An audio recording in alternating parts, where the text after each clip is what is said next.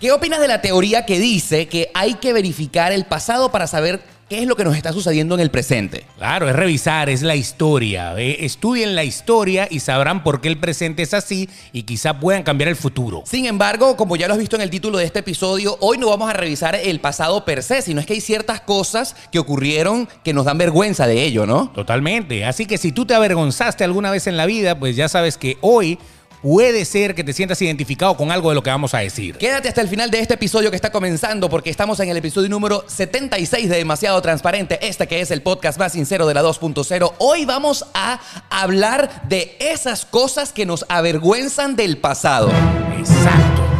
Aquello que tú dices, oye, pero ¿cómo yo me vestía así, por ejemplo? O sea, ¿qué es eso? Ese corte de pelo, ¿qué es eso? Esa moda que me puso mi mamá. Correcto, esas cosas que, eh, bueno, inspirado un poco en un tema que estuvimos hablando hace poco, que era el TBT. Ah, correcto. ¿Ve? ¿Te acuerdas de la foto de TBT? Casi siempre cuando tú pones la foto del TBT, todo el mundo lo que hace es como burlarse. Sí. De, ¡Ah, mira, mira cómo te peinaba. ¡Ah, mira tu mamá! Y- o sea, eh, eh, eso, inspirado en eso estamos. Y lamentablemente, para cuando uno tuvo esas modas que hoy en día nos avergüenzan, probablemente esas decisiones no fueron tomadas por nosotros, sino por nuestras mamás, ¿verdad? Exacto, o, o- o tu papá, algo así, tu papá era el que te vestía, tu mamá era la que te vestía.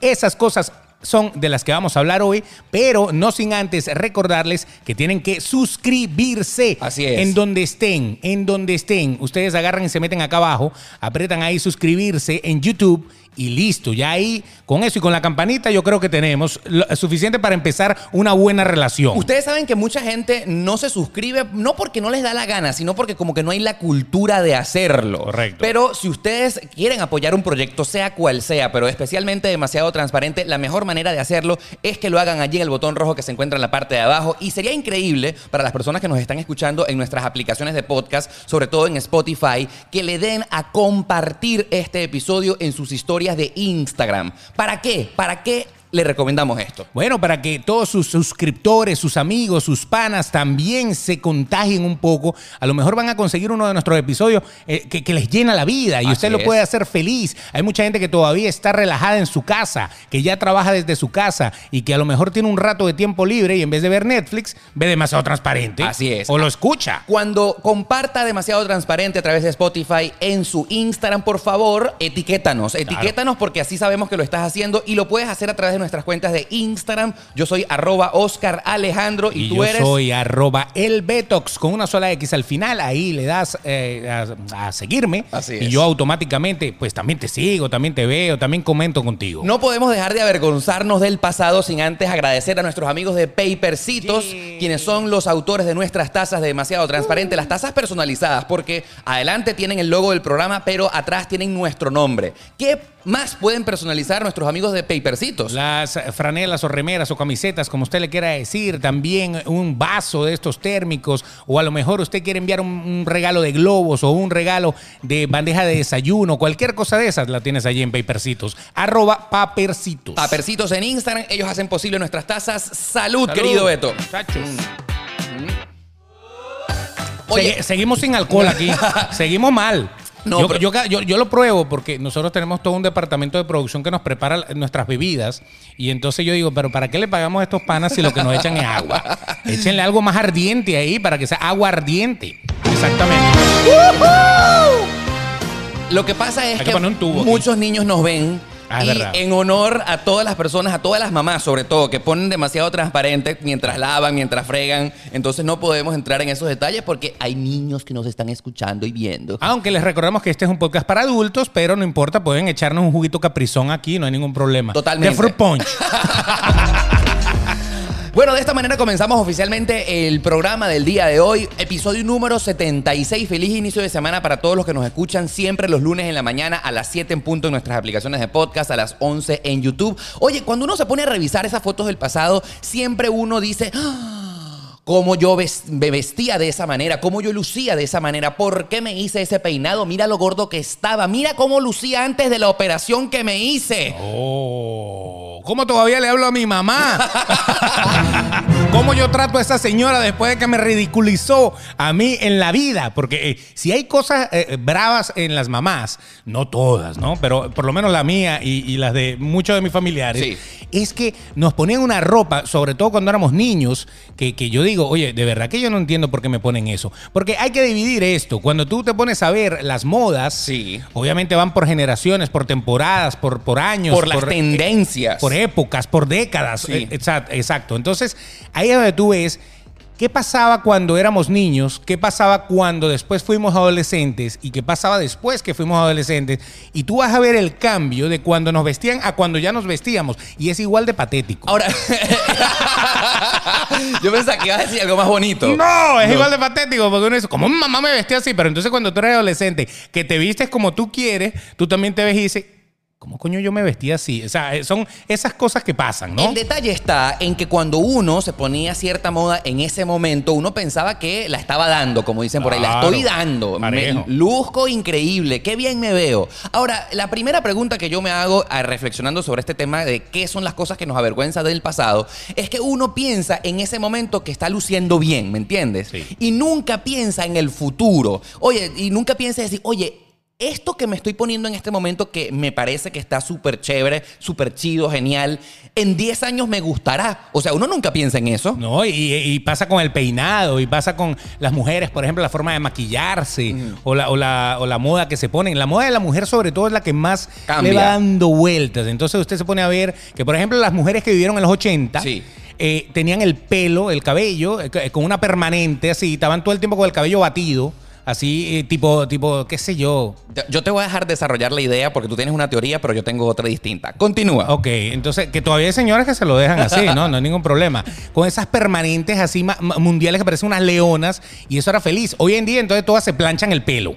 Y hay la que se atreve y osa a no solo plancharse el pelo, sino a comprarse una máquina onduladora para hacerse unas ondas en la parte baja del cabello. Estás describiendo la moda de los años 80. De los 80 y eh, comparándola con la de ahora, ¿no? La- cómo, cómo el pelo de pasar de ser altura pasó a ser hacia abajo. Ahora, yo pienso que el pelo es una de esas cosas que más cambia, ¿no? Claro. Uno no sabe qué hacer con eso en realidad. Exacto. Porque, eh, ojo, imagínate tú que pudiéramos modificar tan fácilmente otra parte de nuestro cuerpo. El- yo siento que el cuerpo, eh, el pelo, perdón, mejor dicho, es como nuestro eh, eh, conejillo de indias. Con él ensayamos tendencias, ¿no? Ahora, ya que estábamos hablando de las cosas que nos avergüenzan del pasado, cuando nos reunimos para hacer nuestra reunión de producción, estábamos hablando de que lo que primero que uno de verdad se critica, está eh, inconforme, es cuando estábamos niños, ¿no? Y Ah. comenzamos a revisar esas fotos que nos tomaban nuestros papás y sobre todo la ropa que nos ponían. Yo llego a la conclusión, Beto, que es que eh, nuestros papás en realidad no les importa mucho el sentido del fashion de su niño. Eh, los papás de uno están más pendientes en realidad es que luzcamos como niños, como bien coloridos, con ponernos esas ropas estampadas quizás con nuestro superhéroe de, de confianza, ese muñequito que veíamos en la televisión, pero nunca están pendientes de combinarnos y ponernos a la moda del momento. Bueno, algunos, algunos sí, algunos le combinan todo, ¿no? Sobre todo las mamás de las niñas, ¿no? Claro. Combinan muchos colores. Pero sí, yo te entiendo. la- las mamás tienen como un fetiche, como que uno fuera un muñeco. Bueno, Exacto. Es como el- la muñeca que ellas tenían y como ya son viejas y ya no pueden jugar con muñecas porque se van a ver ridículas, entonces te agarran a ti de muñeco y te Claro. dicen, bueno, eh, ay, tan bonito que, ay, mira qué bello se ve. Pero ese qué bello se ve es así como, como que no va a ser tan bello cuando tú lo veas en, en muchos años. Ahora, fíjate tú, yo siento que para nuestros padres, eh, eh, en una recomendación que le estamos haciendo a todas las personas que nos están viendo, a ti que nos estás viendo, escuchando, tú que eres papá, tú que eres mamá, tú quieres hacerle un favor a tu niño para que cuando él se vea en el futuro no se avergüence de las fotos y de la ropa que tú le ponías. No Cómprale un guayuco. ah, no, no, no, no, mentira. Ya va, ya va, un guayuco. Claro, sale natural, un guayuco. y Claro. listo. Y nunca pasará de moda, ¿verdad? Más nada, el guayuco será un guayuco 30, Por 40, siempre. 50 años más adelante y usted va a decir, wow, mira, mi mamá una vez me puso un guayuco, qué elegante, ¿no? tú te refieres a Guayuco a la marca de pañales de Venezuela, porque tú sabes que la dictadura de Venezuela le Qué puso. Guayuco a los pañales de, de la dictadura del comunismo, ¿no? terrible, no, Pero no, no, no. es, lo, que- no es a lo que me refería. Yo, A iba ver. a esto, yo estaba a punto de dar una recomendación. A ver. Y es que los papás deberían pensar en el futuro, eh, para que uno no se sintiera avergonzado de esas fotos de niño, eh, no sé, que se alejaran un poco de ponernos esas combinaciones con ropa estampada de muñequitos, de Spider-Man, de Superman, de superhéroes, de lo que sea, y nos pongan como ropita de adulto, pero para niños. O sea, por ejemplo, como que vayan a una marca tipo Abercrombie, eh, por decir una específica, no sé, Ralph Lauren, no sé si es que estoy pidiendo mucho, o Sara, o Sara Kids. No, Ralph Lauren tiene su pared de clearance. Usted va para allá y ahí hay siempre alguna ofertita. Bueno, eh, a ver, quizás todos no tengan la oportunidad de ir a ver. Bueno, vaya por Navy, pues. Que vaya, exacto, que vaya para Old Navy. Dale, que es lo más barato, pero es bueno. exacto, que vayan para Zara o algo O a así. Zara, exactamente. Exacto, todas esas tiendas que acabamos de mencionar, Navy, Zara, tienen su parte de niño y oye, esas combinaciones de, de bebés son bien bonitas porque no son el típico estampado feo que se, po- que se pone, que se pone jovero, que se pone viejo y entonces tú tienes a una pequeña personita, a tu bebé, a tu niño, vestido a la moda, fashion trendy, pero no con esas combinaciones horribles que parecen una pijama jovera vieja. ¿ah? Claro. Lo que pasa es que hay una diferencia entre cuando uno era bebé y cuando ya uno eh, es niño. caminho. O sea, cuando, eh, cuando eres bebé, por lo general te visten bonito. Porque como eres bebé, te ves cuchi y con cualquier cosa que te pongan te vas a ver cuchi. Claro, correcto. No importa, eh, así parezca una ropa de un orfanato de los años 50 en España, ¿no? Qué- eh, qué rata no es importa. Beto. Beto es una rata. Pero sí, sí, sí, sí, porque hay gente que viste a los niños así con, con esa- es- esas camisitas, con unos faralados blancos aquí todos bordados con huequitos y tal. Así que lo que falta es de verdad que salgan en un billete de 100. Beto, pero tú sabes que estamos Pero- hablando de algo tan subjetivo y delicado como es la moda y los gustos de cada quien. Claro. O sea, porque el problema está en que tú, cuando crezcas, vas a desarrollar un sentido del gusto acerca de la ropa que tú te pones, pero cuando eres bebé, no lo dominas. Tú estás bajo los gustos de tu papá o de tu mamá, que generalmente no tienen el mismo estilo que tienes tú en este momento. Claro, sobre todo cuando, cuando tú te, te metes en una tribu urbana. Exacto. O sea, las tribus urbanas eh, son eh, cuando tú eres, por ejemplo, en tu, en tu forma de ser. y de vestir. Reggaetonero, Exacto, reggaetonero. Un reggaetonero. O eres, o eres un tipo emo. Rata, eh, rasta. O eres rasta. Rasta. Entonces, eh, pero, pero nunca tu mamá te va a vestir cuando eres niño de rasta. No. O de, o de emo y te va a pintar una lagrimita y una cosa. No, eso no lo va a hacer No. nunca. Siempre a todos los visten como con el estilo niño. Ese es el estilo. Exacto. No hay otro. ¿Tú no te hay imaginas? Yo tengo varios amigos metaleros que se visten Ajá. así, negro, dark, pero cuando eran niños, su mamá no los vestía de metalero. Imagínate que las mamás a- a un niño de 6 años le pinten las uñas de negro. My, Chemi- My Chemical Romance. Exacto, algo así. No, no, eso no pasa. Ahora, tú sabes que hay algo interesante. Una de las cosas que cuando uno ve fotos de cuando uno era niño, uno, uno más extraña. En el caso de las niñas y en el caso de los niños, los zapatos y las medias. Impresionante cómo los zapatos y las medias han evolucionado. La, la gente de la época de los 70, de los 80, todo eso, se van a dar cuenta de que eran esos zapatos, esos zapaticos de cuero, con unas medias, con un poco de, de, de, faralados y cosas por el estilo. Y en el caso de los niños, pues le ponían aquellas medias como hasta la rodilla, como Kiko, como se vestía Kiko, tal cual. Como un marinerito. Ajá, pero no, no, a lo mejor no vestido de marinero. Y entonces, y los zapatos terribles, unos zapatos que eh, en mi vida yo me, yo me hubiera puesto después de adulto. Ahora, por ejemplo, Beto, tú que en este momento tienes un niño, ¿qué edad tiene tu niño? Eh, tiene seis. Tiene seis. Ajá, tú estás cumpliendo todas esas cosas con tu bebé. O sea, porque tú tienes que estar pensando en él, en cómo se está vistiendo hoy en día y cómo pensará tu muchachito cuando ya sea adolescente o cuando sea adulto. ¿Cómo estás haciendo con él? Yo le compro la ropa en Abercrombie. Ah, mentira, mentira, Sí, mentira, sí, mentira, en serio. Sí. O sea, para que él se O sea, sienta. yo lo he visto como un teenager. Ok, ok. Como para que, para que el bicho se vaya sintiendo que no es tan niñito, sino que ya el, el pana está combinado, sus camisitas con su short bien pavo, así, tú Por- sabes. Porque lo que pasa es que cuando uno es niño, uno nunca se queja de la ropa que tiene, porque el Ah, no. sentido de la moda aún no lo has desarrollado. No, no, pero, pero, pero si te, si te pegas que tú quieres, no, esa no, yo quiero esa. Ok. Dices, pero es que esa no combina. ¡Esa! Entonces, a, veces, a veces hay mamás que se tiran y dicen, ok, póntela. Y llevan ese bicho que parece una caja fuerte. Nadie le consigue la combinación jamás. Bueno, es que es divertido, ¿no? O sea, porque de niño a lo mejor uno juega con eso porque le parece cool, nice, ¿me entiendes? Pero y, y la, y la camisa que siempre te pones, porque de niño siempre te, es, esa es. Exacto. Y pasas la semana entera, si tu mamá es limpia, te la tiene que lavar y secar todos los días para que tú estés limpio todos Porque los esa es tu favorita, ¿no? Sí, si no, vas a oler a mono el sábado. parece una. ¿Tú, sabes, Ay, un manito, un manito. tú sabes que en estos estos días le dije que hueles a mono a un amigo colombiano y no entendió. Ah, porque era rubio. Exactamente. Los colombianos eh, le dicen a la palabra mono que tiene que ver con personas rubias o de color claro. Claro. Cuando yo le dije a un amigo, oye, hueles a mono, me no entendió. A chimpancé. Pues lo que pasa es que en Venezuela el mono, bueno, aunque, aunque en todos lados se le- al mono se le dice mono, pero nosotros cuando nos referimos a que eres, a que hueles a mono, Hueles a animal. es que hueles a Ah, chimpancé. exacto, hueles a mal, a- a, Exacto. zoológico. Ajá, exacto. A, a- a pelo que estuvo metido en unas ramas por ahí. a que acabas de salir de un parque. Sí, exacto. Entonces, bueno, lo que sí es cierto es que no sé si este episodio se está yendo a una, a, a una reflexión extremadamente banal, pero papás, tú que me estás escuchando que tienes un hijo eh, varón o hembra, por favor, eh, sé consciente, piensa en él en el futuro y ponle una ropita que se parezca como a un adultico chiquito. Porque eso de vestirlo de niño, a mi particular, o sea, moda de niño, para que se vea como un niño. No, no, no, creo que eso está pasado de moda, aunque valga la redundancia. Pero en el caso de las niñas es, es complicado, porque fíjate una cosa, eh, las niñas hoy en día antiguamente usaban como unos armadores. Ajá, exacto. Unas, eh, Entonces la- las faldas le quedaban todas así como una muñeca rusa. Entonces, una matriusca. que había que meterla con otra niña y otra niña y otra niña hasta que quedara la mamá. Entonces, algo así. Pero eh, es- eso pasó de moda, entre comillas. Todavía hay señoras que hacen eso.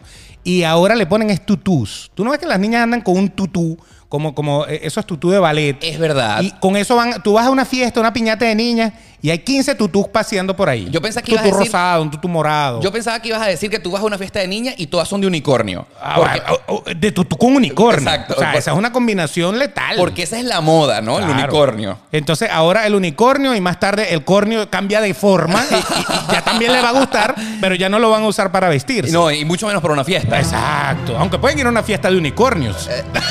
Ese es el after party. Ese es el after party. Exactamente. En la fiesta, fiesta como tal, no. Pero fíjate, entonces van en tutú de unicornio o sin unicornio o como sea. Pero fíjate, ¿Cuándo la- se van a poner un tutú? Porque de adulta no se van a poner un No, tutú. pero es nice porque estás vestida infantil, niña. Ellas quieren vi- vivir su fantasía. Parece una muñeca de cajita de música.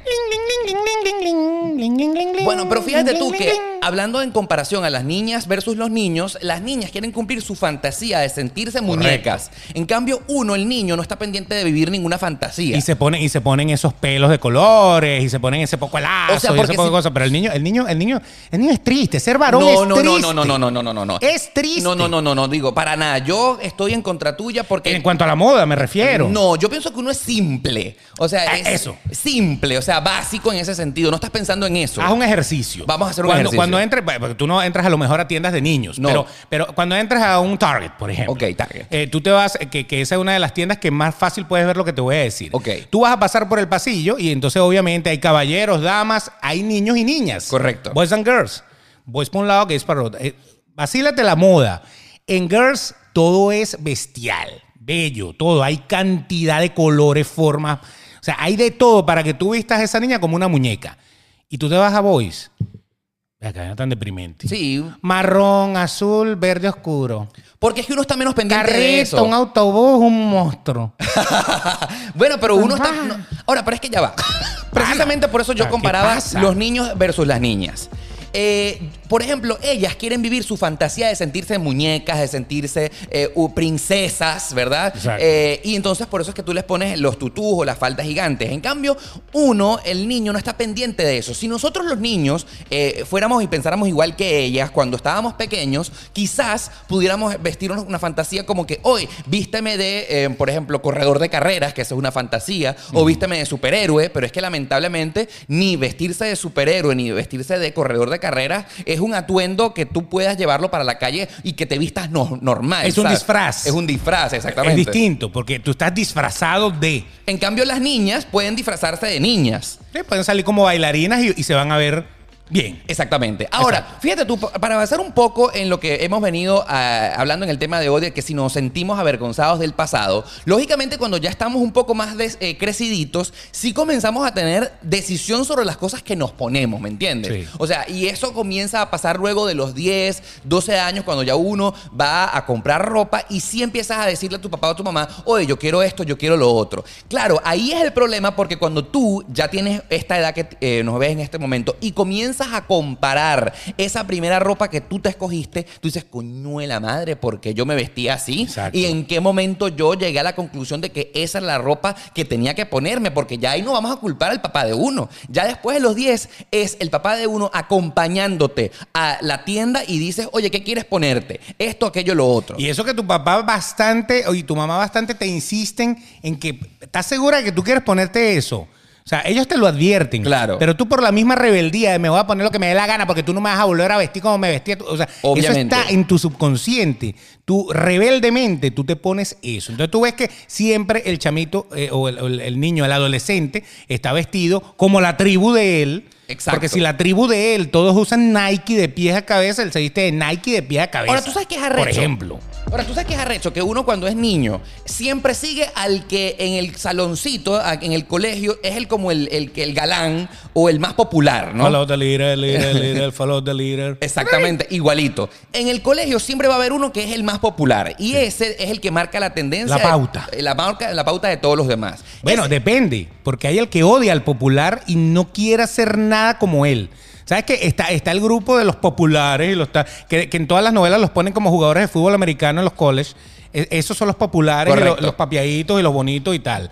Y está el otro grupo que son esos que, que no quieren nada de eso, que son como, no juro nerds, porque un nerd debería ser un tipo estudioso y eso, y hay unos de esos que son más fracasados que el carrizo, y, y no quieren ni siquiera parecerse a aquello. Entonces se visten distinto, se comportan distinto, pero esa es la otra, la otra cara. Entonces todos se visten igual por un lado o se visten igual por el otro. Contando una anécdota de mi adolescencia que comenzó aproximadamente como a los 12, 13 años. A ver. Yo me acuerdo que en mi No vayas a hablar de las maracas. Eso en otro episodio. Ah, ok. Ok, Está bien. el hecho es que Eh, cuando... tocar maraca es divertido. Exactamente, joropo, arpa, cuatro y maraca. Exacto. Bueno, cuando yo llegué y estaba como en séptimo grado al inicio de la secundaria, siempre habían dos en mi salón, dos muchachos, que eran los que eran los más populares. Y los más populares, ¿por qué? Porque eran los más guapos y los que las niñas querían estar con ellos, ¿no? Ahora son gordos, calvos y horribles. Por cierto, tengo tiempo que no los veo. Oye, ahora, Eso pasa. ahora me alimentaste la curiosidad de meterme en Facebook para ver cómo están, ¿no? Porque las mujeres, las que estaban buenísimas en el colegio, ahorita las veo y digo, Qué vaina, ¿no? pasó? Claro, lo que pasa es que, lo que las que estaban buenísimas en el colegio para nuestra referencia y nuestra época eran las que primero se desarrollaron. Por ejemplo. En- exacto, las que primero le tuvieron senos y obviamente tenían como curvitas y tal, y ellas eran las más populares. Pero resulta ser que cuando tú las pones y las estandarizas a todas a la misma vez, luego de que todas se desarrollan, tú te pones a ver que esa, que la primera que le salieron teticas, ya no tiene... eh, ya envejeció. Envejeció. Envejeció primero que las otras. Exactamente. Iba muy adelantada en su tiempo. Es que esa muchacha no. Pero hubo quizás otra que se desarrolló de último, que a lo mejor es más bonita que la, la que primero que tuvo tetica. Eso pasa, eso pasa. Bueno, a lo, Entonces, que, a lo que quería comentar es que los muchachos más populares de mi salón en aquella época se vestían, eh, Beto, ¿tú te acuerdas de Tommy Hilfiger? Que estuvo muy, muy de moda. que ahora, ahora ya pasó de color, cambió de color. Eh, ¿Qué? Yo, ¿qué cambió de Ya los color? colores son diferentes, los clientes son diferentes, Ah, todo es distinto. Bueno, todo es distinto. lo que sí es cierto es que Tommy Hilfiger fue la primera eh, Claro. marca que yo consideré, coño, eso es arrecho. Vestirse de Tommy Hilfiger era lo, lo máximo. Lo máximo. Yo también, yo cargaba a Tommy de, de pies a cabeza. Exactamente. Tommy, yo era, yo era el propio Tommy. Oye, Era- y- Betomi me llamaban. De Tommy, en serio. no, no, estoy diciendo, tanto me decía Betomi. Betomi Hilfiger. Ok. Bueno, el hecho es que yo estamos remontándonos como el año 94 o 95. Claro, que fue el boom de- el, de- el de boom de Tommy. Tommy, ¿verdad? Y no sé, al menos en Venezuela, tú por favor, coméntanos aquí en la parte de abajo qué estuvo de moda en tu país para aquella época. Pero en Venezuela, durante todo 94, 95, los niños, los chamos, se vestían de Tommy Hilfiger y las chicas popularizaron mucho una marca que se llamaba Kipling, que era la del monito, ¿te acuerdas? Es- esa sí la conocen más los venezolanos. Exacto, Es Kipling. una, una marca de Bélgica Ajá. de bolsitos. Y tenía y cada bolso traía un, un un monito, gorila. un Un gorila por un lado guindando como en un llavero. Exacto. Y entonces ese gorila, que aquí también había tienda Kipling en Sí, Miami. pero todo nunca eso. fue tan popular, ¿me entiendes? Exacto. Todas las chicas cargaban su, su monito atrás. El hecho es que eh, el más popular de mi salón era el que se vestía de Tommy. Y yo me llegué a decirle, papá, por favor, cómprame una camisa Tommy porque yo necesito tenerla. Y era carísima. Una chemise Tommy en Valencia era un ojo de la cara. O sea, prácticamente tú te podías comprar una chemise cada tres meses porque tu papá no podía costeártela. Claro. Entonces, coño, qué lamentable de que uno está viciado eh, de comprarse marcas por simplemente el hecho de encajar. Tú no sabes si eso te queda bien o te queda mal, pero tú te estás viciado con que si el más popular tiene esa marca, yo también la quiero tener. Para que estés como en la misma sintonía del grupo. Bueno. Eso me pasó a mí. No sé qué te pasó a ti. No, a mí, a mí me pasó fue con los Levis. Yo no me puedo poner un Levis ahora. ¿Por qué? Ya, ya los odio. ¿Pero O por sea, ya yo no puedo. Tanto Levis que yo usé Ok. O Levi's. Levi's. Perdón para, lo- para los que eh, pronuncian de verdad, pero nosotros le decimos Levi's. Sí, sí, sí. Eh, Los Levi's. ¿Qué pasó? El, el 501, que era súper famoso. Eh, yo, toda mi adolescencia y parte de, de- de mi vida adulta, eso era. Yo no me ponía un jean que no fuera de esa marca. Ahora, pero- y ahora los veo. Son y- cualquier y Son vaina. como vintage. Son como que muy altos, muy duros. O sea, comparado con otras cosas que va. han salido. ¿no? Fíjate tú, este tema está interesante porque de hecho lo vamos a poner eh, eh, en este momento en práctica y a comparar. Un blue jean es un blue jean, Beto. Lo que cambia son la parte final de la bota, ¿me entiendes? Mm. No, y, y- y la parte del tiro, la parte de arriba. Claro, pero tú en realidad hoy pudieras decir, oye, un blue jean es Levi's o no es Levi's. Por ejemplo, vamos a ponernos de pie. Yo no sé qué tal, es- vamos a poner este experimento. Vamos a ponernos de pie. Fíjate tú. Yo que siempre uso blue jean, mira, estamos para los que están viendo en podcast, no nos, nos, nos dejaron de ver las caras, pero aquí estamos narrando lo que está sucediendo. Beto, fíjate tú, este blue jean que yo tengo puesto en este momento, tú pudieras decir qué marca es.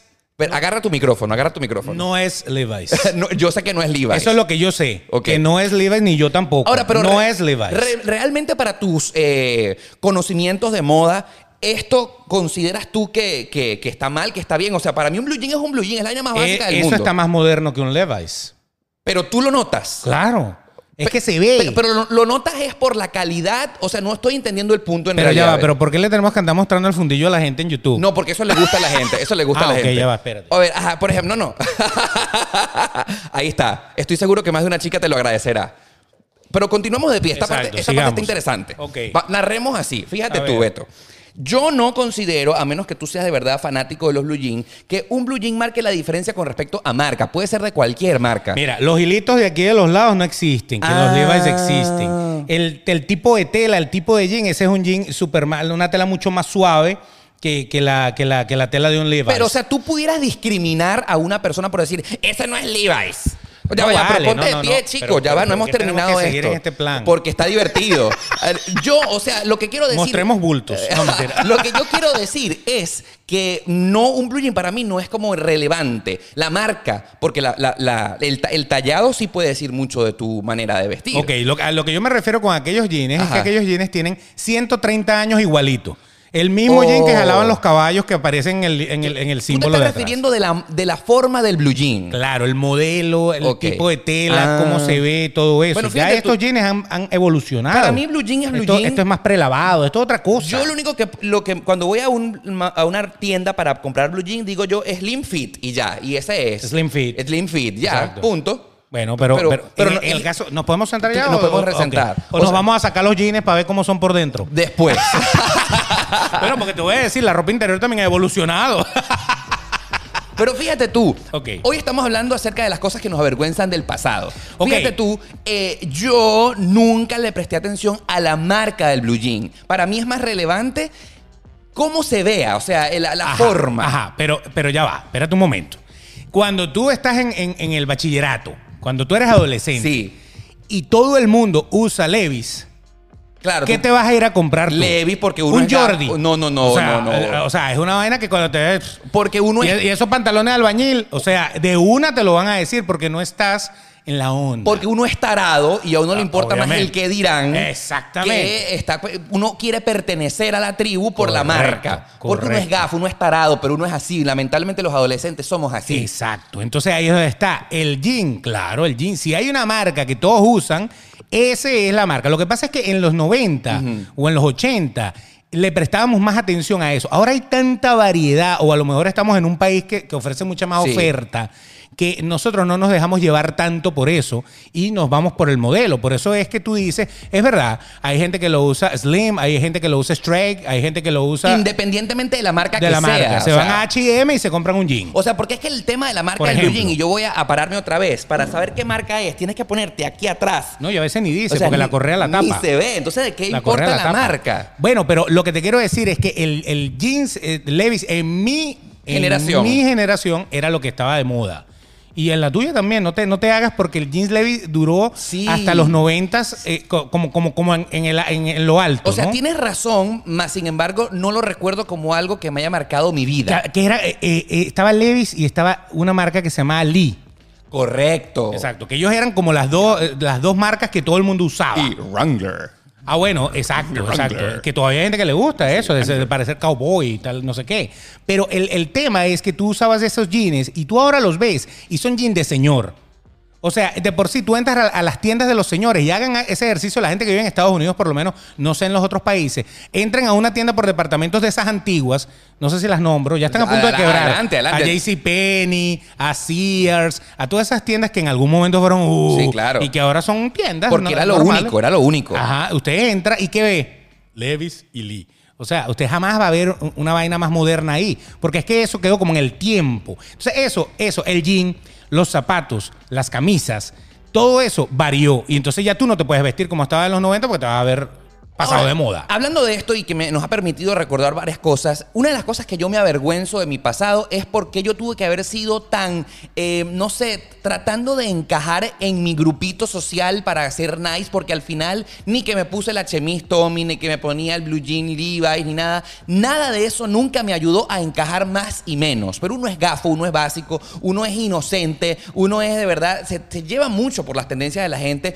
y hablando de cosas que nos avergüenzan del pasado, por ejemplo, cuando uno es adolescente, eh, ahí es donde comienzan las adicciones al cigarrillo, por ejemplo. Porque si el que está más de moda o el que está más popular en tu colegio fuma, entonces tú quieres fumar eso porque quieres verte cool y ahí es donde caes. Caes Pero- en un vicio que no es Es necesario. que es normal en los adolescentes seguir esa, esa tendencia, porque ellos están buscando desesperadamente Encajar. encajar en alguna línea y Encajar. ya. Y tú los ves que de repente, tú no has visto gente que son los propios rockeritos y todo eso, y tú los ves peludos y tú los ves todo, que está muy bien porque esa es su vida y todo lo que tú quieras, y que de repente llega un buen día y ya.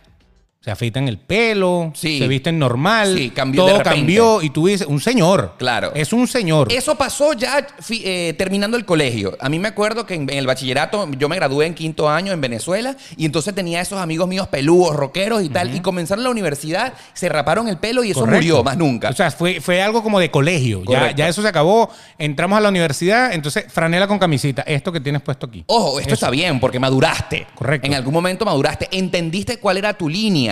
Pero Eh, tuviste que estar metido en alguna de esas, eh, de, de esas ronchas, ¿no? probaste, por O supuesto. sea, lógicamente. Entonces, eh, una de las cosas que pasa es que te empiezas a vestir como tú quieres y después como te sales de esa línea. Correcto. Entonces ya, ya tú dices, cuño, ¿cómo yo, cómo yo me vestía de esta vaina? Exactamente. ¿Cómo yo me puse esto? Bueno, hablando acerca de looks, porque estuvimos hablando todo este tiempo acerca de las marcas que usábamos, yo sí te puedo decir que oh, esto es una anécdota, una anécdota personal. Yo tenía el cabello largo, tenía pollina, tenía así, de hecho era de los que eh, me partía el cabello en dos. ¿No te acuerdas? aquella- Peinado de libro. Eh, pe- ¿Ah? El peinado de libro, el guaperó. Exacto, peinado de libro guaperó.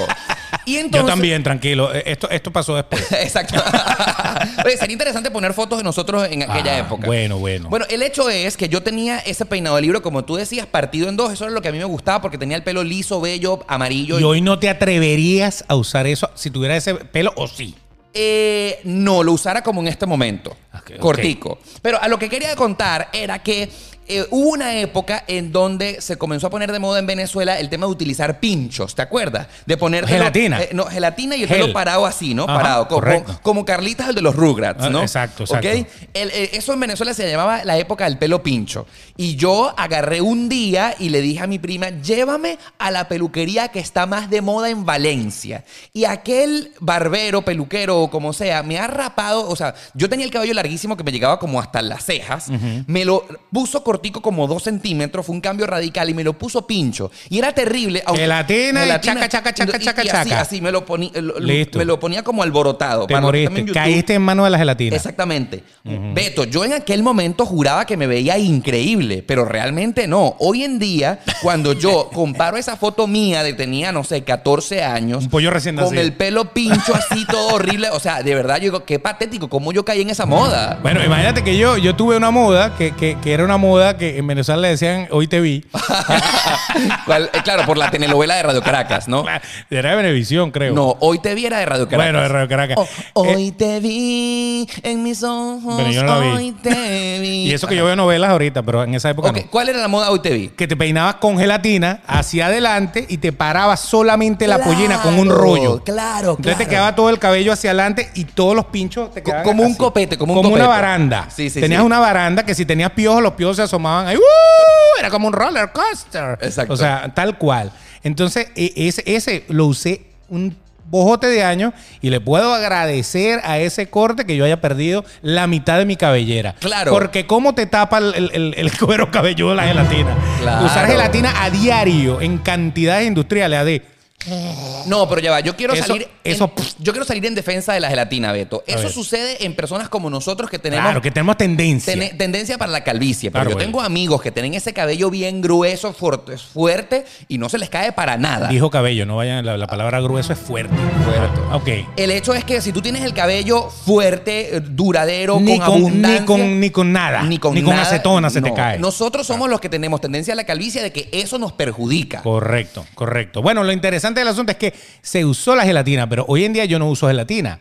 Y hoy en día yo veo esas fotos, las fotos de cuando niño, de cuando adolescente, y yo digo, pana, ¿por qué, ¿por qué uno se pone esas modas si uno sabe que al futuro No. eso, va, eso va a estar mal? No, no recuerdes el episodio pasado en el que hablamos acerca de cómo adivinar el futuro, pero yo lo que sí te puedo decir es que nadie nunca tiene la capacidad ni la visión de decir, oye, esto que me estoy poniendo me gustará en el futuro. El futuro nos vale madre. Claro. Uno está pensando en el presente, en, en el cómo me veo hoy, en el cómo estoy en la tendencia para encajar, porque lo que sí te puedo decir es que la sociedad es bastante mala, es bien maluca con sus comentarios y si tú no luces como está en este momento vestido el que está más de moda, te execran, te critican, te- Claro. o sea, y dicen, ay, ¿por qué tú estás usando eso? Uno se viste de acuerdo a la tendencia y vamos a estar claros. O se desviste de acuerdo a la tendencia. Lo porque, porque, por ejemplo, en la, en la sociedad de hoy en día, en la sociedad de hoy en día tú ves que las redes sociales están plagadas de gente en bikini, de gente en, en muy poca ropa, porque tienen los cuerpos, en teoría, que pueden lucir. Sí. ¿Verdad? Y con todo y eso todavía hay gente que dice, mucha celulitis. Como si ellas no tuvieran celulitis. Porque lo peor es que las que dicen eso son mujeres también. Claro, no, bueno, pero Entonces, estamos- imagínense ese, ese tema, ¿no? Cuidado que es una delgada línea que no podemos confundir en estar pasado de moda y gente tóxica. Ah, En- no, que eso no sí. tiene nada que ver. Pero no, a lo que digo, que no solamente es la moda, sino que también uno, con el paso del tiempo, uno a lo mejor se hace retoques.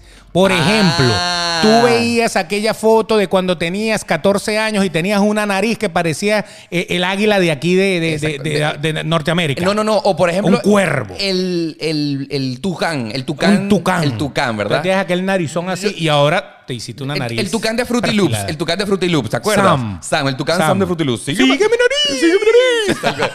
Pero fíjate tú, cuando uno comienza a hablar de retoques, que obviamente no podemos dejar de hacerlo, eh, por comparar, por comparar a cómo nos veíamos antes y cómo nos, nos vemos después del retoque. Los retoques comienzan a llegar cuando uno tiene dinero, cuando uno comienza a producir, porque vamos a estar claros que tu mamá cuando eres niño no te va a hacer una cirugía estética, cuando eres adolescente no tienes la suficiente estabilidad económica para hacerlo. Uno cuando comienza a hacer retoques es porque ya trabajas y si algo te molestaba de tu cuerpo y quisiste modificarlo, tuviste que esperar para que tuvieras tus propios ahorros para hacértelo. O te busca un sugar daddy.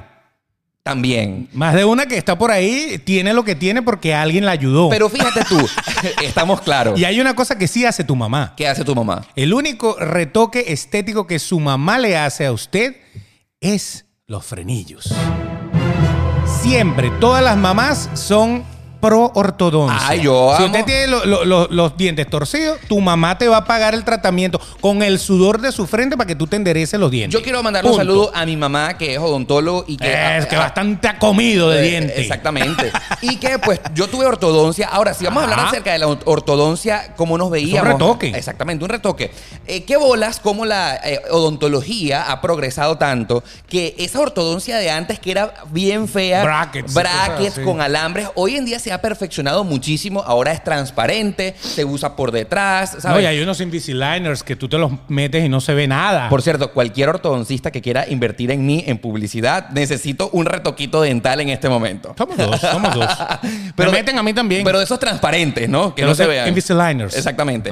El hecho es que, bueno, vamos a avergonzarnos muchísimo de eso también, porque yo en mi adolescencia, en aproximadamente tenía 14, 15 años, cuando utilizaba brackets, y entonces uno sonreía en esas fotos y te veía horrible. Exactamente. Horrible. Pero. Era como 5 kilos de hierro ahí. Pero, o sea, ¿sabes? En aquel momento no era mal visto porque era necesario. Es más, yo te voy a decir algo. Yo conocí gente que se los puso sin necesidad.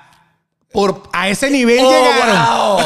Sí, sí, sí, sí. A sí. ese nivel Sí, llegaron. En efecto, eh, yo escuché, no conocía a nadie, pero sí llegué a ver en la prensa que te ponían brackets para que tú lucieras bien porque estaba de moda. Exactamente. Era, era, era moda tener esos bichos pegados en los dientes. Una locura, claro, porque uno se lo podía combinar con los, las liguitas de los colores, ¿te Correcto, acuerdas? correcto. Yo recuerdo que mis liguitas eran color azul o color negro, pero las chicas se ponían incluso hasta de arcoíris. Y de se Navidad, se ponían rojo con verde y entonces lo que le faltaba eran unos bombillitos y una musiquita. ¿Te imaginas? Sí, yo siento que esa moda sí vamos, vamos a criticarla por completo porque vamos a estar claros que nadie, nadie se veía bien con brackets. Era un mal necesario si tú querías corregir tu mordida para tener una sonrisa colgate, pero, pero sí, esa moda yo creo que nadie estuvo de acuerdo con eso. O sea, hoy en día, mira, yo tuve la época en donde tenía el pelo pincho como Carlitos, el de los Rugrats, y tenía brackets a la misma vez. Tú te podías imaginar, yo parecía un monstruo. Exacto. Monstruo, monstruo, monstruo. Exacto. Pero a lo mejor te veías bien en esa época, te sentías que estabas cómodo. Ahora, fíjate tú. Porque eso es lo bonito de esto, que uno cuando está en la adolescencia y uno se viste así, así te ves ridículo, tú te sientes cómodo porque tú te estás vistiendo así porque te gusta. Beto, tú sabes que hay tantas cosas que uno no puede entender de cómo ha evolucionado la sociedad. Con respecto a los brackets, tenerlos era síntoma de estatus, era símbolo de estatus. Claro. ¿Por qué? Porque como eran costosos, Tenías plata para pagar el odontólogo. tenías plata para parar al odontólogo. Entonces po- podías verte mal porque nadie quiere verse con una eh, dentadura de hojalata horrible, pero eso, tienes billete. Entonces, claro, obviamente por eso es que muchas personas acudían en Venezuela a los buoneros para que les pegaran con pegaloca brackets en los dientes, porque eh, los, los- gente pobre, yo no, a mí no me gusta eh, decirlo de esa manera, pero bueno, gente humilde con escasos recursos que quieren impresionar, entonces iban en Venezuela, se ponían brackets, eso, mira cómo tiene billete. Ya mejoró, ya mejoró. Ya mejoró. Lo- Los buhoneros, para el que no los conoce, son los vendedores ambulantes. Entonces Correcto. montaban puestos ambulantes para poner brackets, al igual que también ponían puestos ambulantes para hacer uñas, al igual que, o sea, había en la acera, Sí. tú ibas caminando y estaba un banquito ahí, el tipo estaba pegando los brackets ahí. Yo me Eh, recuerdo que la Sociedad Venezolana de Odontología se tuvo que pronunciar ante eso porque, o sea, esto te dañaba tu salud bucal, un bracket puesto eh, con instrumentos y con pegaloca, que eso te puede afectar tu salud. Lo criticó abiertamente, o sea, decía, nosotros denunciamos que la policía vaya y cierre esos puestos de poner brackets ambulantes porque eso es perjudic- perjudicial para la salud. Pero justamente estamos hablando de esas cosas que hoy nos avergüenzan del pasado. Oye, ¿qué, qué- qué bolas como uno de verdad llegó a pensar que tener brackets era síntoma y símbolo de estatus? Mira, por ejemplo, para hablar de, de, a lo mejor de una influencer que todos conocen, o sea, o mucha gente conoce. ¿Quién? Lily Pons. Lele Pons, correcto. Tú ves, ella misma se compara, ella misma, ella misma se, se- se hace bro- bromas con lo- cómo lucía ella cuando tenía 15 o, o 17 años a cómo luce ahorita. Y tenía entonces la nariz así, aguileña, eh, tenía los brackets, era, eh, estaba feíta, estaba golpeada. Bueno, era- era y tú la ves ahora y es un cambio totalmente, ¿no? Entonces tú dices, oye, todo lo que se arregló esta mujer. Bueno, pero con dinero. Obviamente. Con dinero. Obviamente. Si eh, no, hubiera seguido. eh, Porque, porque hay mucha gente que queda Betty la Fea toda la vida. Yo soy así. Pobrecito. Bueno, el que quiera, el que, el que quiera aceptarme como soy, que me acepte. Eso es porque usted no tiene real. Pero fíjate tú, ya que estás hablando eh, eh, acerca de Betty la Fea, la moraleja de esa novela es que no hay mujer fea sino mal arreglada. Correcto. Betty era lo que estaba, era mal asesorada con respecto a cómo tenía que lucir. Y Betty Betty tenía una belleza interna. claro, absolutamente. Tenía una belleza interna, era una, era una persona inteligente, era una persona con principio, era una persona con una moral tremenda, era, bien. Ella estaba era enchapada a la antigua con las creencias y la eh, formación de sus padres que eran de, de verdad muy, muy del pasado. Retrógrados. Eh, retrógrados, pero Sí. ella cuando se arregló, más o menos tuvo ahí una asesoría con su experta. eh, bueno, mira lo bonita que se puso. Claro. Chicas, fíjense, no son feas, están mal asesoradas. Exacto. No hay mujer, no hay mujer fea sino marido sin real. Eso es lo que dicen por ahí. Eso es correcto. Porque esa es la otra. Entonces está la que está planchada, está la que tiene la nariz torcida, está la que no tiene trasero. Ya hoy en día todo eso, pa, pa, pa. Eso se arregla, se se, arregla. ajusta y chao. Usted se convierte en una J-Lo. Ahora, fíjate tú, hay personas que a lo largo del tiempo han recurrido tanto al bisturí para mejorar su figura que cuando, cuando son, están en la vida real y comparan a cómo eran del pasado, son personas completamente distintas. Es otra- es Beto. otra persona, O sea, y- sí. y, y tú inclusive hasta tienes ganas de esconder todas esas fotos porque el que compara, el que se mete en tu Facebook cómo era cinco años antes y cómo luces ahorita, tú dices, oye, esta persona se metió cuchillo, que jode. Por, por todos lados. Por todos lados. Esta pana, esta pana no la arreglaron, la volvieron a hacer. Sí, sí, sí. O sea, la desarmaron toda y la volvieron a hacer porque está tuneada. Totalmente. Totalmente tuning. Ahora, tú, por ejemplo, tú te hiciste algún retoque Eh, que, eh, que- que te- puedas conversar al respecto. tengo varios retoques. Bueno, el del cabello ya lo sabemos. Fíjate tú que el, Ese- el del ese ca- tiene todo El, ya. de- el del cabello es inclusive hasta inspiracional para todos los Claro. hombres, porque vamos a estar claros que ningún caballero, si le pusieran a escoger, decidiera quedarse calvo. Ah, no, sí, si a ti te dice, ¿quieres ser calvo o quieres tener pelo? Obviamente todos van a decir, pero No. yo no creo, yo no creo que nadie diga, sí, sí, yo quiero ser calvo. Natural. Por Mira- favor, que se me caiga el cabello. Eh, No, no, nada. jamás. Loción para que se le caiga el cabello. Eso, eso no existe. Que después vamos a estar claros que los hombres que se quedan calvos tienen que asumirlo con hidalguía y uno dice, oye, qué guapo se ve este tipo así. Lo que pasa es que ese, eso, esa la culpa la tiene Sansón. Eh, Sansón que y- Sansón y su cabellera era lo que le daba fuerza, virilidad Eh. y todo eso. Y eso, eh, la gente crece con aquel término de que tener una gran cabellera, una cosa así como Eduardo Palomo. ¿Te acuerdas? Una cosa- exacto. Se murió. Que se murió. Se murió, Ahí se murió. está, tanta vaina y te moriste. O sea, eso es lo que digo. Eso no te da más fuerza o más nada. Eso sencillamente es una cuestión genética. Así es, bueno, el hecho es que para hablar acerca de los retoques que yo me he hecho, por ejemplo, eh, para todos, pues, eh, si ustedes me siguen desde hace muchísimo tiempo en mi canal de YouTube, saben que utilicé inclusive el ponerme cabello y hacerme mis dos trasplantes de cabello como algo inspiracional porque muchos hombres no se quieren quedar calvos. Entonces yo no es que me avergüenzo, sino que sí comparo las fotos de hoy, cómo me veo con este cabello que crece, que me lo puedo cortar, que me siento tan feliz como estoy, a antes del trasplante. Eh, no quiero hablar de la época cuando me puse la peluca, que yo también, que fueron oh, seis meses Claro. ahí con la peluca. También funcionaba. Exacto. O sea, es, es la versión más rápida. Exacto, pero yo por ejemplo me acuerdo tantas técnicas que yo utilicé que si dejarme crecer el cabello de cierto lado para ponérmelo, para taparme, tapar lo- la- para las taparme imperfecciones. entradas y tal. Eh, yo un día me llegué a rapar el cabello porque me harté. Entonces, Pero no te gustó. No. Me acuerdo, me acuerdo que él se rapa el cabello. Ya, me harté. Y después al día siguiente lo veo con una gorra. Sí, Y yo le digo, pero sí. ¿y la, y la- la gorra? No, es que no me, no me hallo. Sí. yo me acuerdo. Es que no me hallo. Yo me veo en el espejo y no me hallo. Ahora fíjate tú, más, vaina, bien, más mira. bien me siento orgulloso de mi presente porque cuando veo esas fotos de mi pasado, de cómo yo pues sufría cuando no me gustaba a mí mismo y me veía en el espejo y me estaba quedando calvo, hoy me siento cool de poder haberlo superado bien. O sea, primero tenías peinado el libro y poco a poco se te fueron cayendo Sí, las hojas. sí, sí, sí. Hasta que quedó la carátula nada más, no quedó Exactamente. nada. Eh, cuando uno se queda calvo, la primera parte que te, se comienza a caer es, Es la, aquí adelante. es la franja, ¿no? Y entonces comienzan a crecer esas entradas, traca, traca, traca, traca, traca, hasta que va un punto donde se comienzan a unir entrada y salida y entonces... Y se acabó todo. Y, y se acabó todo, ¿no? Yo veo esas fotos del pasado y digo, wow, qué bueno haber podido evolucionar, qué bueno haberme podido hacerme esta operación porque hoy me siento contento con la figura, con la imagen que veo en el espejo. Exacto, exacto. Es otra Pero cosa. no me siento avergonzado de ese pasado. Pero aparte de eso, Ok, eh, para todos, bueno, no, esto creo que es por primera vez. Por primera vez lo voy a admitir porque muchas personas me lo han preguntado. Primicia. Primicia, primicia. Eh, marcha. Eso es. Adelante, adelante. No. Eh, Beto, yo no me hables del alargamiento ese de pierna que te hiciste. No, Ese no, no, no, Ok. no tuve que hacerlo, no tuve que hacerlo. Eso vino de fábrica Ok, perfecto. adelante, adelante. Beto, yo me hice una otoplastia. Otoplastia. O sea, orejas. Orejas, orejas. Oto, orejas. Exactamente. Yo les invito para que ustedes eh, me sigan en Instagram, arroba Oscar Alejandro. eh, vayan y estén muy pendientes de esas fotos que yo tenía o que publicaba hasta, digamos que cuando tenía, hace dos años más o menos. Yo no te había visto. Tienes dos grapas aquí atrás. No, no son dos grapas, Beto, chico, ¿qué es eso? No dos grapas. A ver, ¿qué pasa con la otoplastia? No, yo tenía una oreja. ¿Tenía las orejas así? Unas orejas como, Dumbo. Como Dumbo así, tal Oh, cual. man. Y entonces, literal, fue aquí en Miami. Yo tengo un amigo eh, médico cirujano que me Oto- dijo, otoplástico. otoplástico. Me dijo, yo te hago esa operación barata. Sí, y entonces, exactamente. Va para acá, va para acá. entonces claro, eh, él me dijo, tú necesitas una reducción de orejas. Y entonces me, re- eh, me recomienda... Ah, claro, te cortan un poquito como para que te quede más recogida la oreja y no para- se te abra. Para atrás, para atrás. Oh, y entonces bueno, yo hice una, me hice una otoplastia, me salió baratísima, aproveché la oportunidad y déjame decirte que la recomendación del doctor fue increíble. O sea, y, quedó, y quedaron tus orejas como debe como ser. están en este momento. Exacto. Pero ahora pasa y acontece de que como autoplásticas. cambia, el cambio es tan radical que cuando a veces yo me veo con esas orejas de Dumbo que tuve durante 27 años, a veces quiero esconder la foto. Exacto, exacto. Tú dices, oh, se van a dar cuenta. Se van a dar cuenta. ¡Hola, soy Mickey!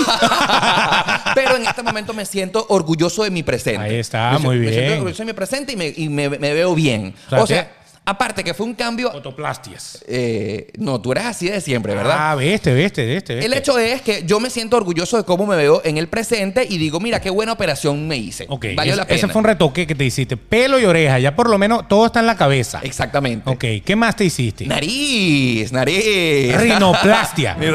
Otoplastia y rinoplastia. Exactamente. La ¿Qué pasó nariz. con la nariz? Bueno, la nariz fue lo último que yo me hice antes de irme de Venezuela, por ejemplo. Y lo que sucedía era que yo tenía como una, eh, como literalmente la nariz de tucán de... Esa curvatura sí. esa curvatura, de hecho, tú recuerdas perfectamente la rinoplastia porque lo vivimos en No Estamos Solos. Perfectamente. Cuando estábamos en Guao. Sí. Eh, mientras hacía el programa, yo llegué a, la- a ir a la radio. el yeso aquí. Con el yeso de la nariz. Sí. Y nada, Beto, yo me sentía incómodo porque cuando yo eh, tenía mi perfil, aquí estoy hablando de perfil para los que me están viendo en YouTube, eh, tenía como una, un gancho tipo tucán, ¿verdad? Y eso a mí no me gustaba. Exacto. Y entonces, claro, también tenía como, la- como que la nariz como muy gorda y tal. Eso no me gustaba. Y yo solo solucioné. Cuando yo sabía que me iba a venir a Estados Unidos, dije, mira, esto en Estados Unidos me cuesta demasiado caro, eh, voy a hacer lo último. Voy que a yo- matarlo aquí. Voy a matarlo en Venezuela. Y me hice mi rinoplastia. Claro, quedó tan bien que el Oscar del pasado, mm, cuando tú lo ves en el presente, no se nota tanto. ¿me Sí, porque hay, hay rinoplastias que, que la gente como que se le mete el Michael Jackson, entonces tienen la nariz así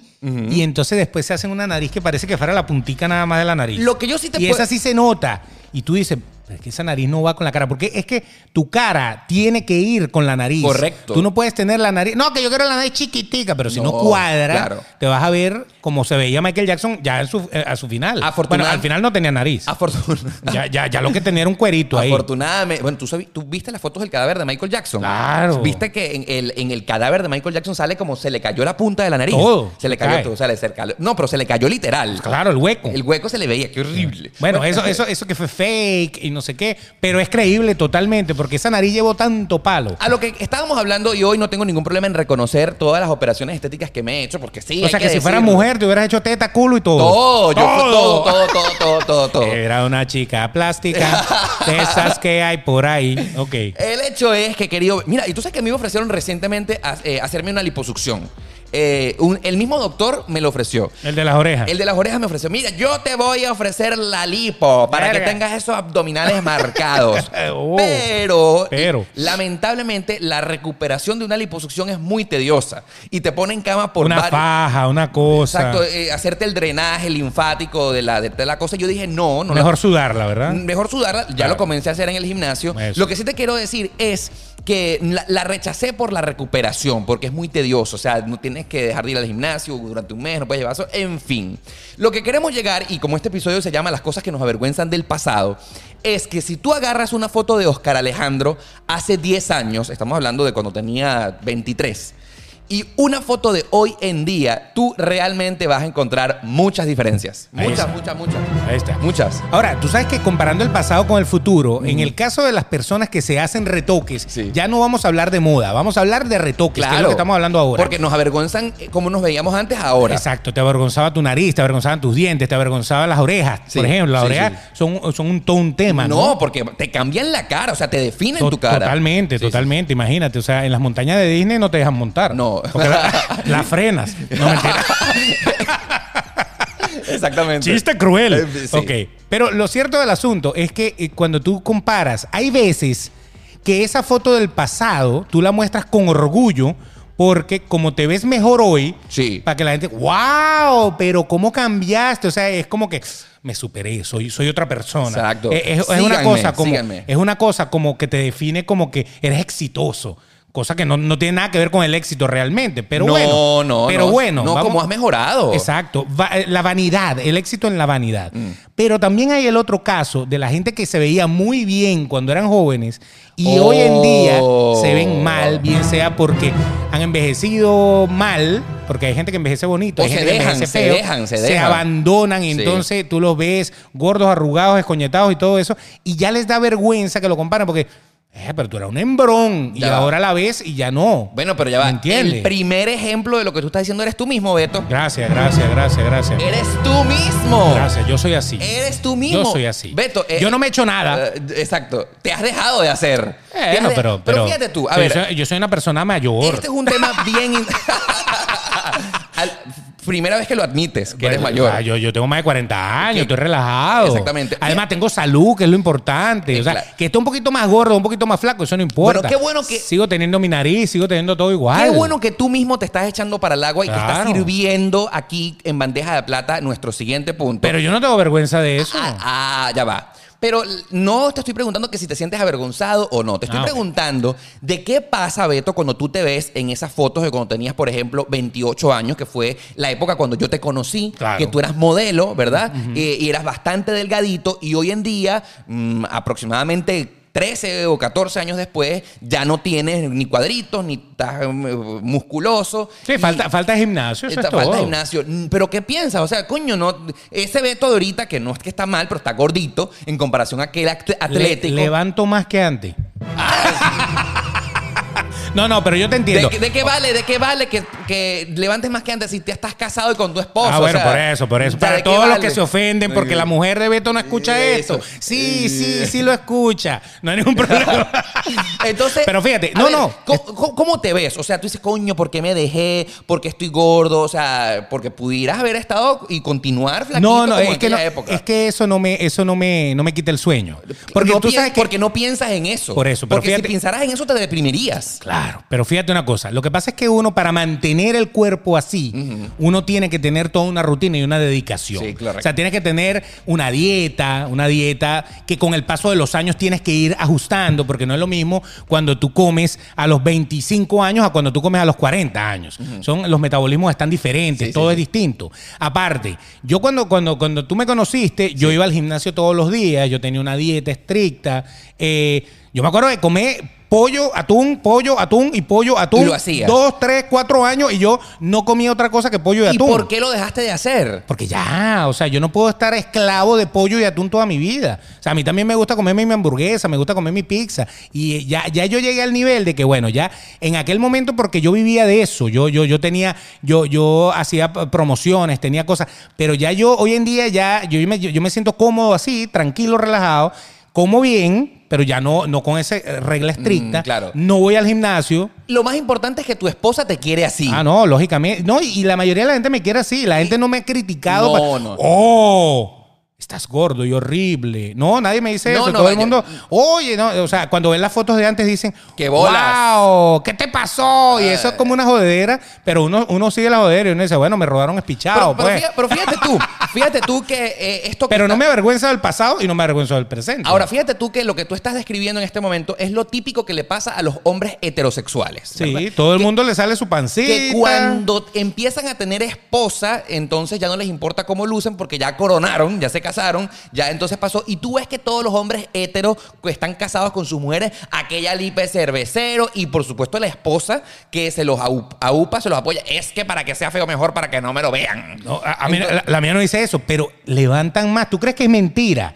El hombre, cuando, cuando va creciendo, cuando va envejeciendo, no es que se tenga que dejar, porque tampoco es que te vas a dejar en la, en la mierda, porque una, o sea, uno se arregla, uno se baña, uno se limpia, uno se mantiene, que estés un poquito más barrigón, un poquito menos barrigón. Pero hay mujeres que buscan eso. O sea, indistintamente, Que se- tú que te divorcias que hoy. se vea macho, que se vea macho. Tú te divorcias Sí. y, y- y levantas igualito porque se ve bien. Las mujeres, las mujeres creo que se dejan guiar más por el intelecto, por, por cómo se sienten con el tipo, No. a cómo luce el tipo. No, y vamos a estar ¿Me claros entiendes? que llevar una rutina de es dieta, de ir al gimnasio, cuando tienes, por ejemplo, una esposa, un trabajo y sobre todo un niño en el que tienes que re- eh, compartir responsabilidades de crianza. O sea, por ejemplo, yo lo digo por mi hermana y lo digo por mi cuñado, en el que de verdad que atender a mi sobrinito hay que prestarle mucha atención mientras uno trabaja y el otro no. Entonces, ¿en qué momento te queda para ir al gimnasio? Entonces tu cuerpo empieza a quedar en segundo plano y ya no importa.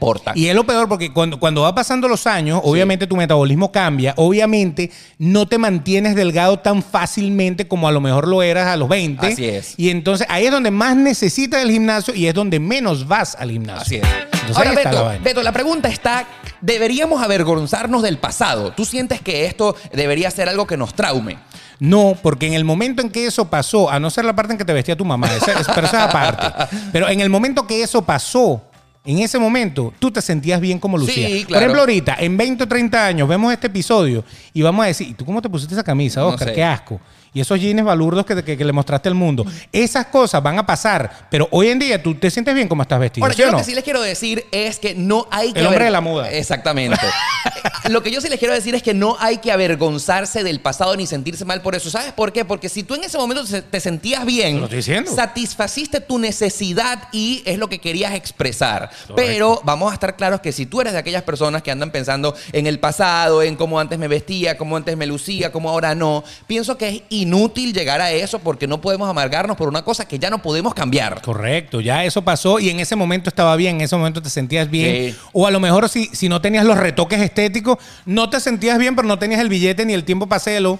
Y ahora ya te lo hiciste, a lo mejor te sientes superado. Fíjate tú que a mí de vez en cuando, no es que todo el tiempo me gusta ver mis fotos de cuando era más niño que ahora, que cuando era adolescente, pero cuando lo hago me divierto, o sea, me da risa. Y yo, coño, como yo me vestía así, coño, porque yo puse, eh, me- me- tenía ese peinado, qué bolas. Eh, eh, es un chalequeo total, es un chalequeo Es total. divertido, es y divertido. cuando y cuando lucías mejor antes que ahora, pues lo puedes tomar como inspiracional. Absolutamente. O sea, tú puedes decir, oye, pero si yo era así, yo puedo volver a ser así. Claro que puedo volver a ser así. O sea, que te ayuda y todo ese pasado. Es Te ayuda. Es impresionante porque yo veo cómo he mejorado, cómo Correcto. he atinado mucho más mi sentido, no sé si de la moda, pero sí como del cómo estar bien en el momento que estoy. Estás adaptado a este momento. Así pero es. como te digo, en 20 años hablamos. En 20. No, yo lo que sí les puedo decir es que hablamos el próximo jueves. Ah, eso sí, eso A- sí. No, no hay caída con eso. No dejen de seguirnos, no dejen de compartir los episodios. Síganos en YouTube, síganos en las plataformas de podcast que le permiten seguir y compartan en sus historias de Instagram. Si lo van a hacer, por ejemplo, con Spotify. Así es, en su historia de Instagram. Compartan ahí, etiquétennos y déjenos allí saber que usted nos está promocionando y que está compartiendo con sus amigos. Así es. Y recuérdense que siempre estamos siempre a las 7 de la mañana en sus aplicaciones de podcast favorita y a las 11 en YouTube. Yes. Así que bueno, nada, será hasta el próximo jueves y que tengas un bonito día. ¿eh? Bye bye. Bye.